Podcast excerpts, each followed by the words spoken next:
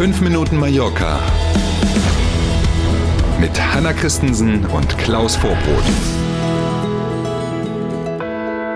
Neue Woche, neuer Podcast. Altes Sprichwort hatten schon die alten Griechen so. Ne? Genau. Montag ist heute der 15. November. Schönen guten Morgen.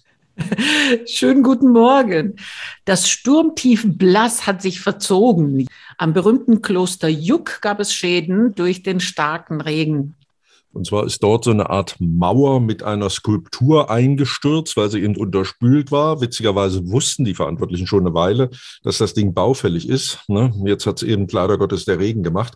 Wenn man das übersetzt, heißt dieses Ding die Anhöhe der Geheimnisse. Mhm. Ähm, das Ding ist jetzt also erstmal futsch, war 1909 errichtet worden. Unter anderem auch der weltberühmte Gaudi war daran beteiligt, diesen Entwurf zu erstellen und hat daran mitgewirkt. Äh, die Verantwortlichen aus dem Bistum vom Kloster Juck sagen, ärgerlich, aber nicht irreparabel. Sobald das Wetter es zulässt, wird man die Trümmer also zur Seite räumen und dann mit dem Wiederaufbau beginnen. Und wann das Wetter das zulässt, dazu kommen wir am Ende der Sendung, wenn wir über das Wetter reden. Große Freude in Inka. Das Teatre Principal ist wieder geöffnet. Seit 2007 war es geschlossen und wurde saniert.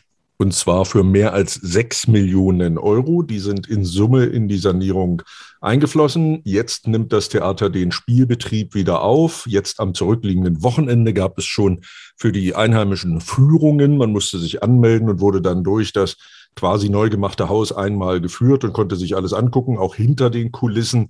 Diese Führungen waren übrigens schon lange ausgebucht, also kurzfristig konnte man da nichts mehr machen.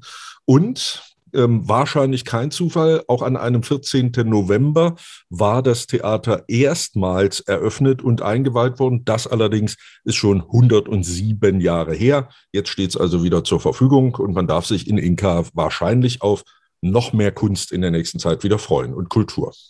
Ja, weil Inka ist wirklich so eine Stadt, die fast alles hat. Äh, fast alles, also außer Meer. Aber ja. da, da, kreuzen sich die Wege. Der genau. Zug aus Palma fährt Richtig. hin. Große Industrie im Vergleich mhm. zu Rest der Insel. Also es ja. ist schon ganz nett. Und jetzt noch dazu Theater. Und jetzt noch mit dem eigenen Theater, genau.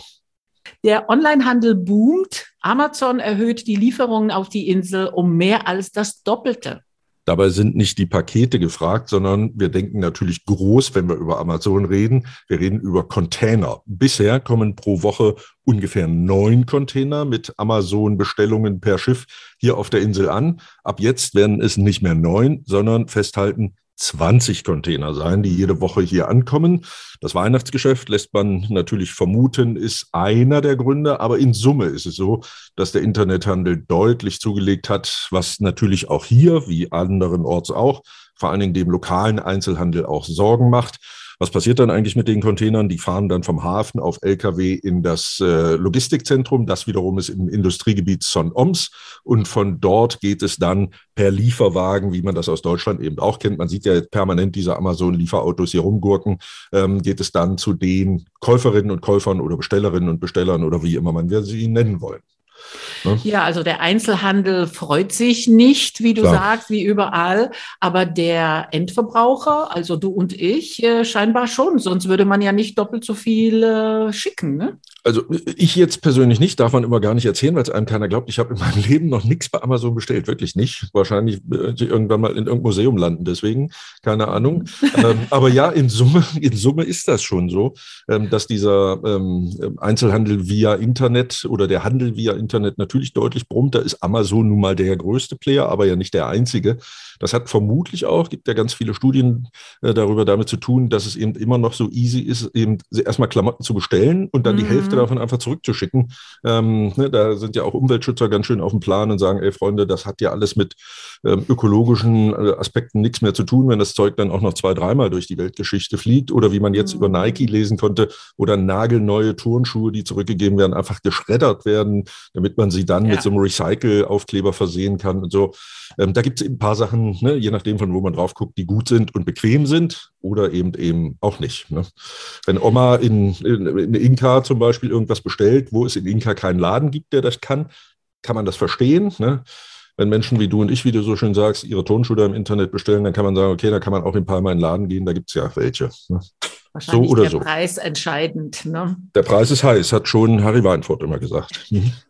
Und wir sind beim Wetter. Erst ab Mittwoch soll das Wetter besser werden. Heute wieder Wolken und Regen bei Autsch 17 Grad. Vorfreude ist bekanntermaßen die schönste Freude. Also freuen wir uns auf Mittwoch und genießen trotzdem den Wochenstart. Nicht ärgern lassen. Einen schönen Montag und bis morgen früh. Danke für heute. Bis morgen um sieben. Tschüss.